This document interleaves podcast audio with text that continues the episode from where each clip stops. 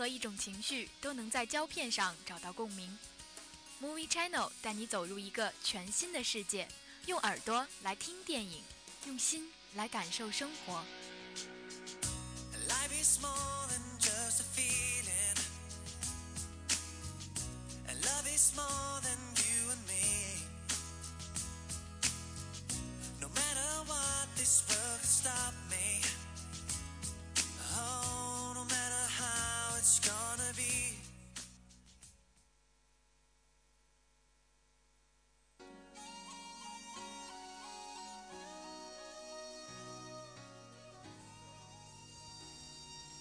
Hello，各位听众，北京时间的二十点三十分，这一节又到了宇超和，大家好，我是诗瑶，嗯，给大家带来的 Movie Channel。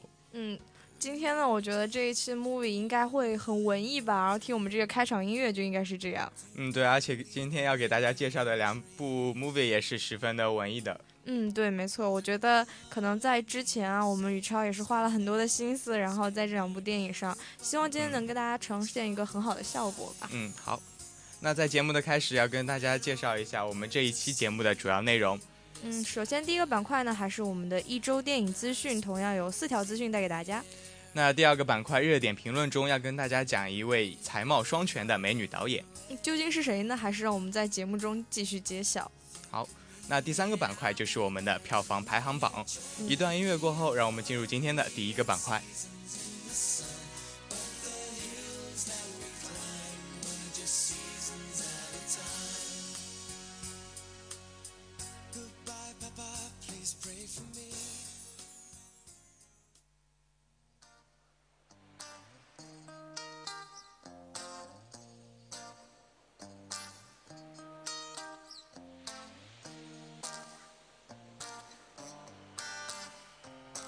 那我们今天的第一个板块一周电影资讯中，第一则资讯要跟大家讲的就是张艾嘉携念念为第三十九届香港电影国际电影节开幕。那第三十九届香港国际电影节也是于三月二十三号盛大开幕了。离开了大荧屏多年的张艾嘉导演，也是在本一届的电影节上以焦点影人的身份，携带着他自己最新的作品《念念》为香港电影节开幕。那上一次看到我们张艾嘉导演的作品，也是在八年之前。念念在众多的参赛选影片中能够脱颖而出，成为这一届香港国际电影节的开幕影片。其实最主要的原因，就正如我们电影节协会主席的王英伟所说的那样，选择念念作为开幕影片的主要原因，就是因为评委被片中的人物对于生活的勇气和对于爱的延续主题所深深的打动。那念念作为通过三个年轻人各自不同的奇妙经历来阐述了这一个主题，强调的是上一代人传递给我们下一代人的那些亲情、爱情，以及生活当中那些挥之不去的念头。那这一部由李心洁、梁洛施、张孝全、柯宇伦倾情出演的影片，也将会在四月十七号在内地的各大影院上映。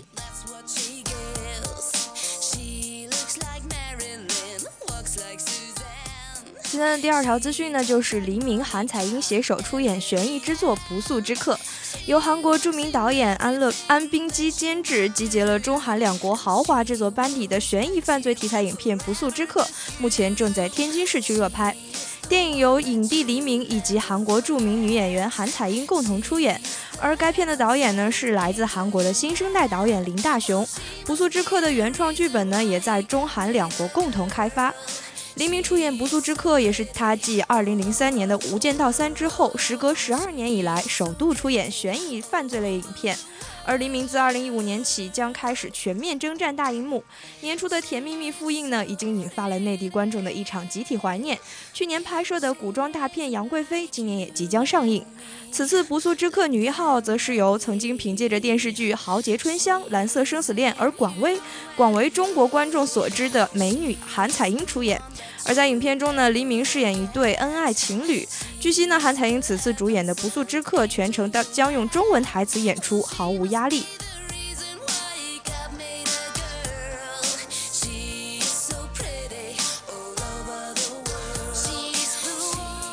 那今天的第三则资讯，要给大家说的就是德普新编《贵族大盗》，内地定档于四月十七号，杰克船长变雅痞。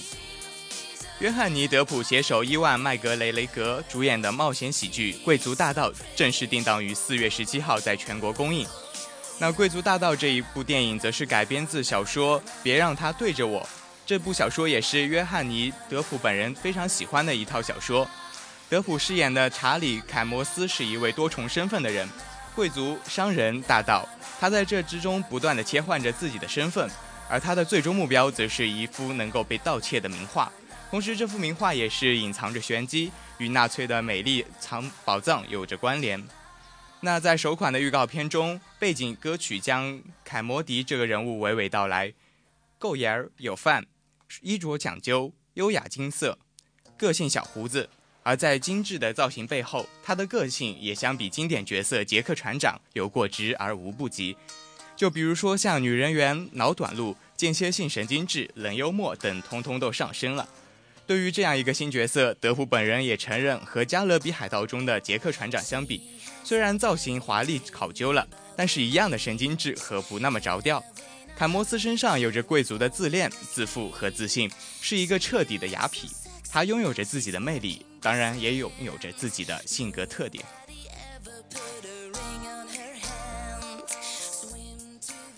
第四条资讯呢，就是韩国的二零一五春史电影奖揭晓，何正宇、裴斗娜获得最佳男女演员。韩国二零一五春史电影奖于十八号在首尔播出，而何正宇和裴斗娜分别凭借电影《群盗》和《道西亚》获得最佳男女演员奖。二零一五年首部千万观众电影国际市场获得观众评选的最佳电影奖和最佳剧本奖。韩国影史的最卖座电影《明良海战》获得最佳技术奖，最佳导演奖呢则由《走到尽头》的导演金承勋获得。春史电影节呢是为了纪念通过电影进行抗日运动的韩国电影先驱春史罗云奎先生于一九九零年创立的电影奖项，而评奖的对象呢包括商业大作、独立艺术电影等所有的电影作品。由评论家提出候补作品后，由电影导演构成的评审团通过投票选定最终的获奖者。相比作品的艺术性，春史电影奖更看重作品的大众性。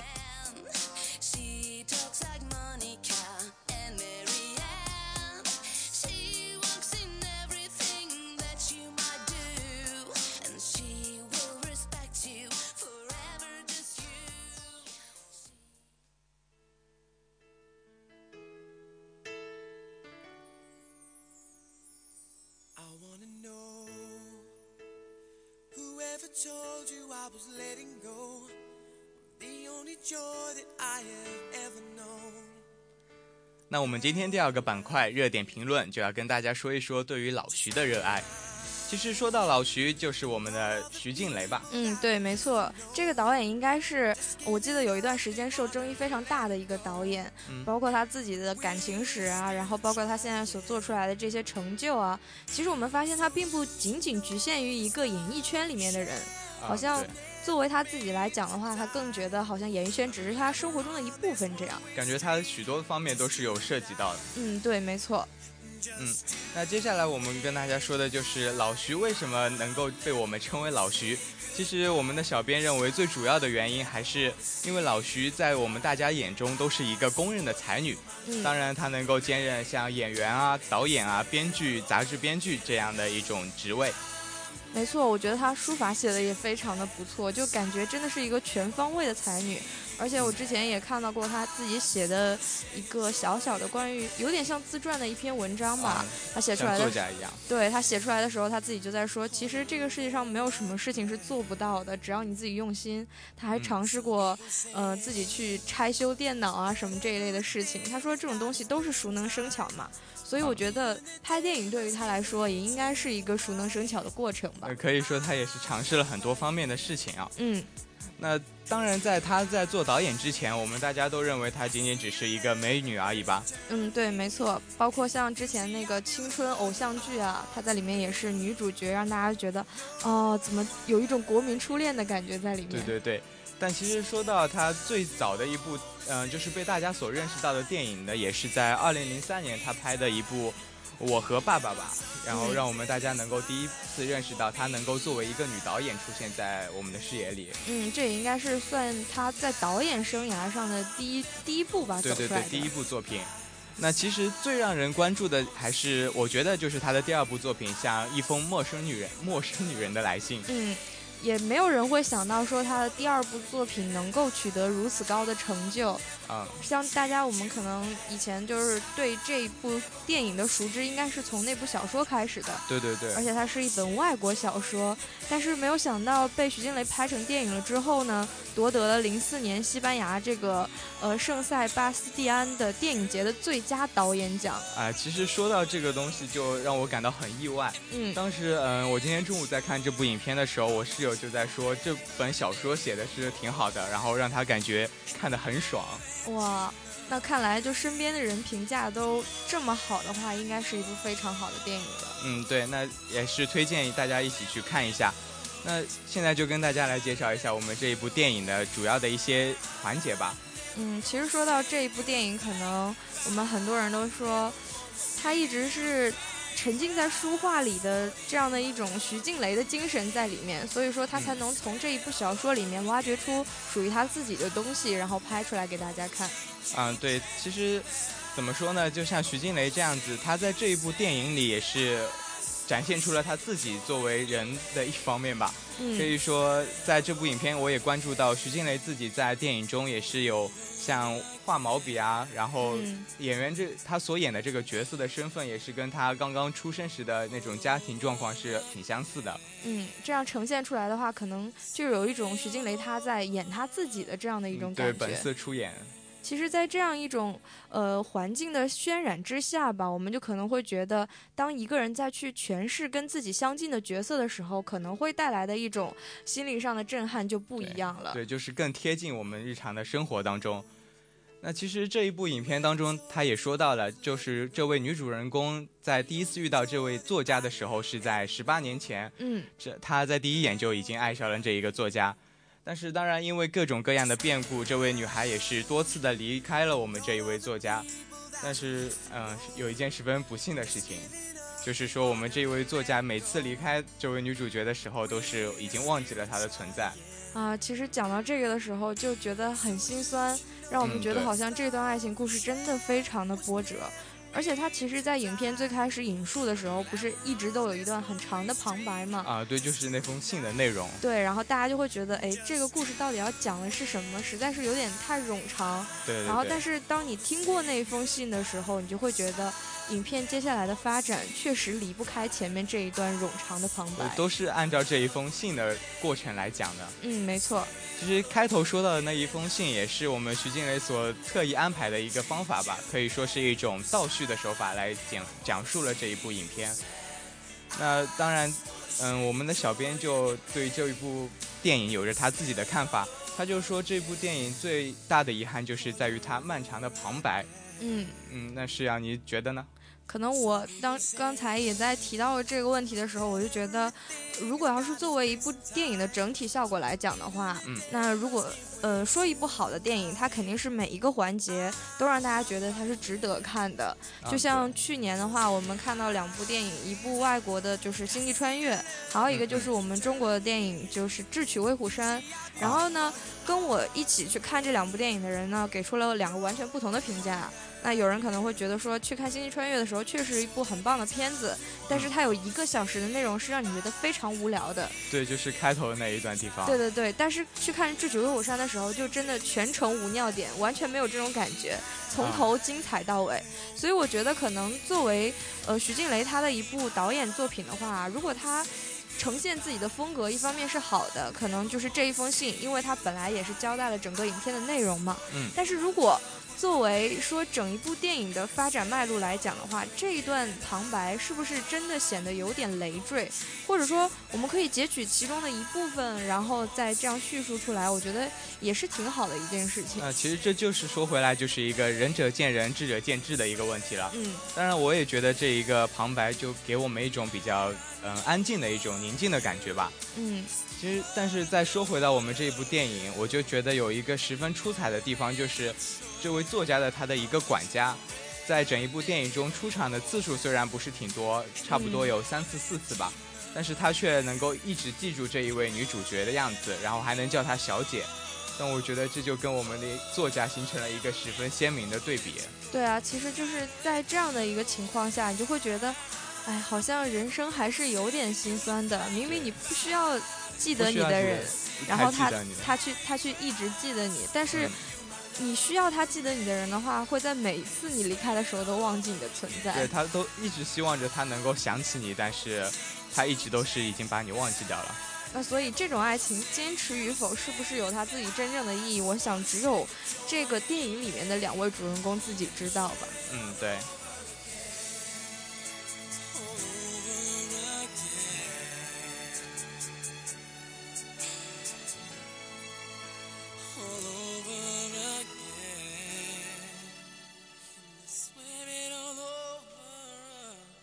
那也就是在最近二月十号的时候，我们徐静蕾的新的一部电影也是上映了。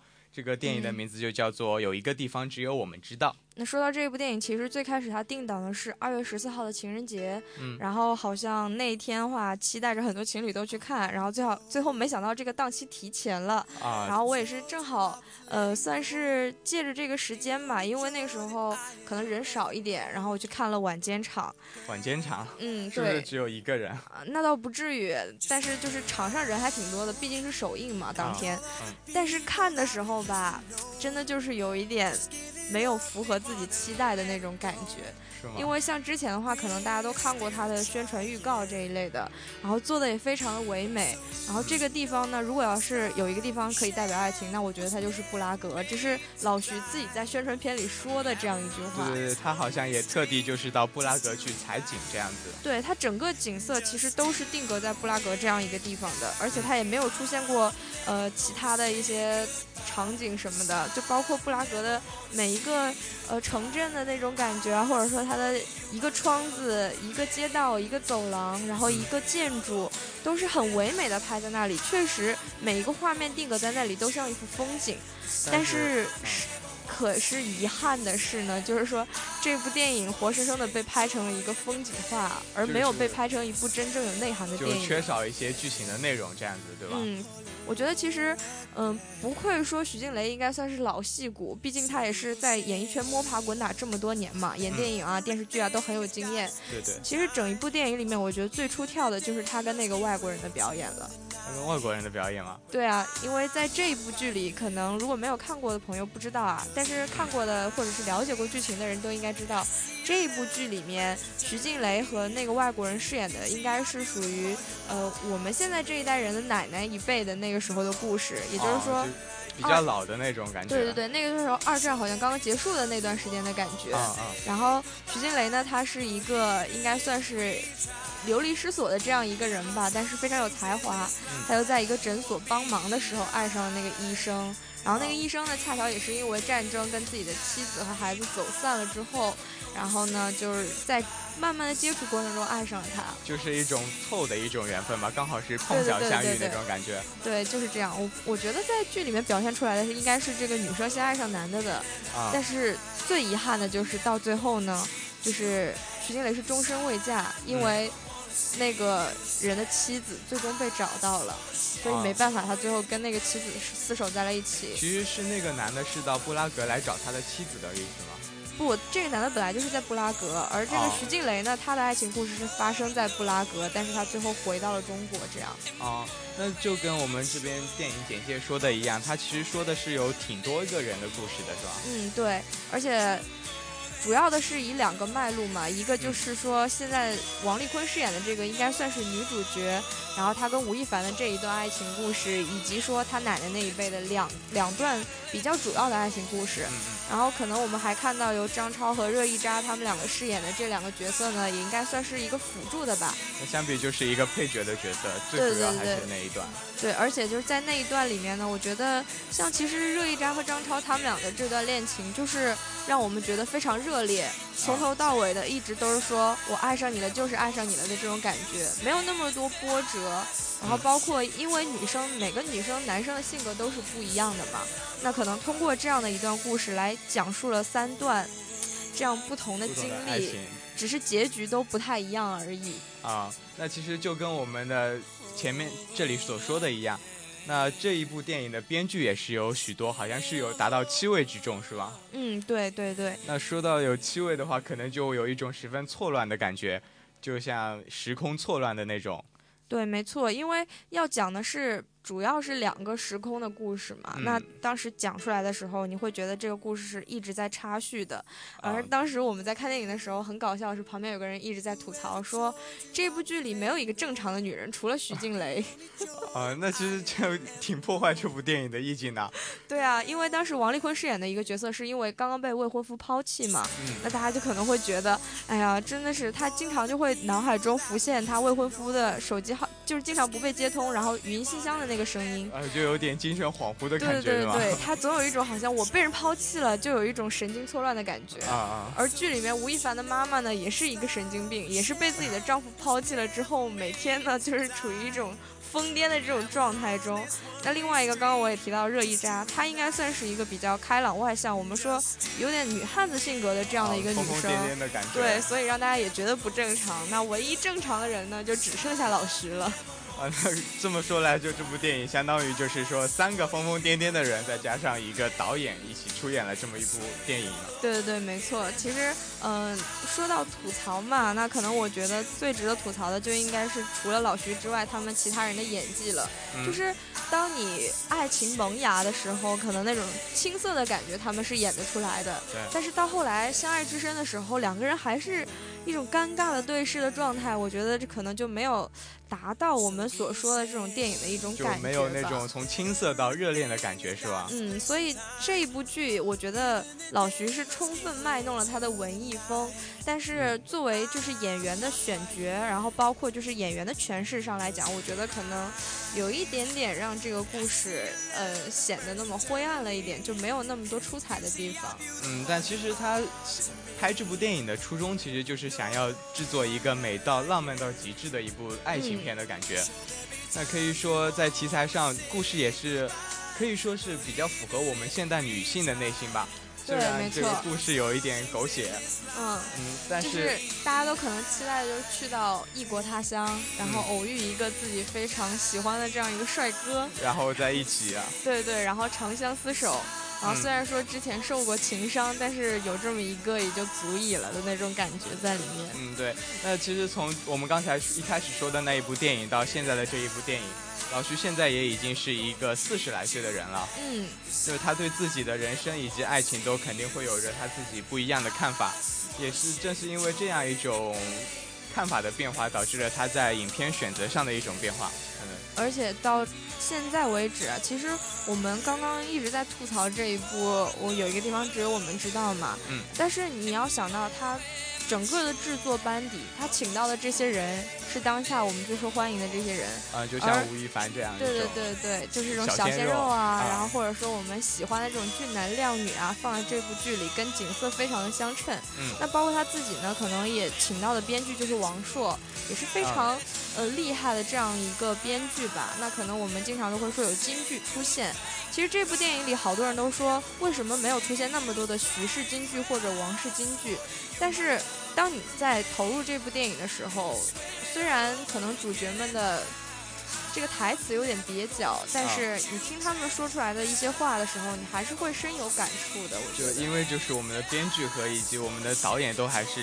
挺厉害的，都是功底在那边嘛。对，所以说也可以说是这一部电影里面处处有金句吧。包括其实他对各种各样爱情的诠释，像王丽坤他后来演的这个角色和他的未婚夫的有一段交流，就是重遇是对重新遇相遇的时候，我觉得可能就会像以前，比如说啊，我们这个人他分散多年，对对，就是或者是说你不是抛弃了我吗？那你就应该有一个很差的下场。但是他们两个之间却有一种好像。爱情没有了，却像亲人一样的这种感觉，包括就是有一种，好像以后你有什么事情，我可以照顾你这种永永远远在一起的那种感觉。对对对，就是对，可能是每个人对爱情和亲情的这样一种区分吧。那我可能不能因为爱情再跟你在一起了，我却可以像亲人一样继续照顾你。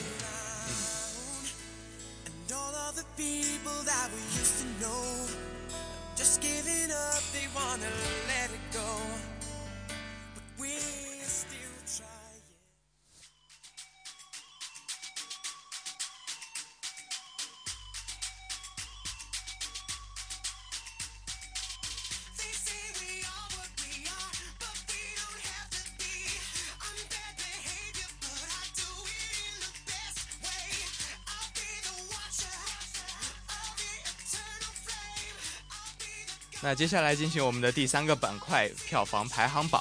其实说到这一次的票房排行的话，我觉得这几部电影应该算是说大家最近期待值都蛮高，或者说非常喜欢的了。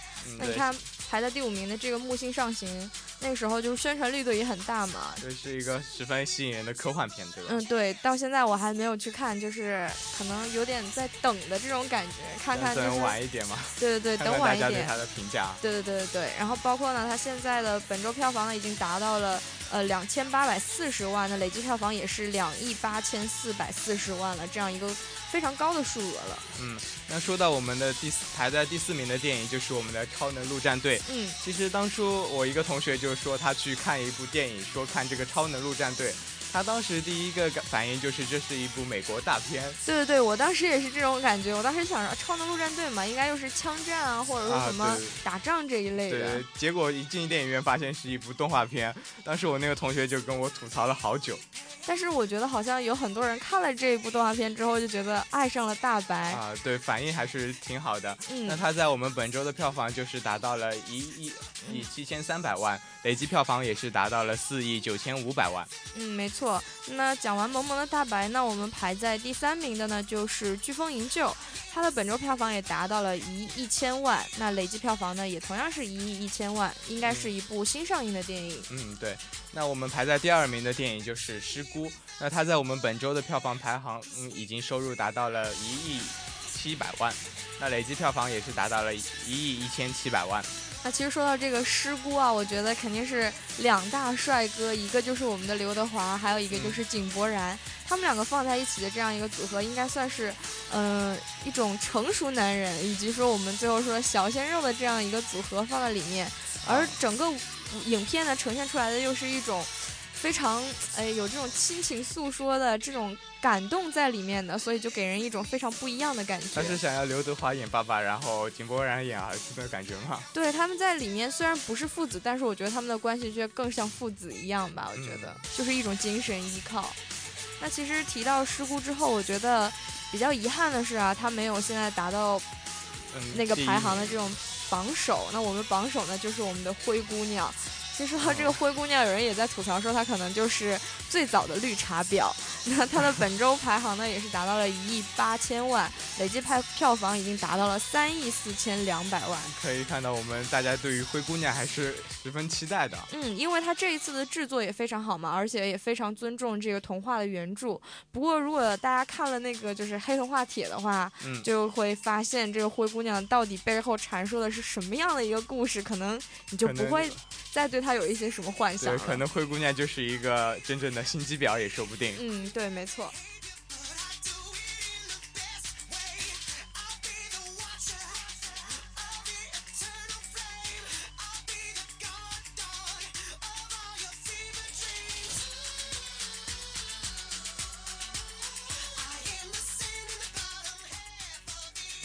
那时间也是来到了二十点五十八分，我们这一期的 Movie Channel 就要跟大家说再见了。我是今天的主播宇超，我是今天的主播诗瑶，我们下期再见，拜拜。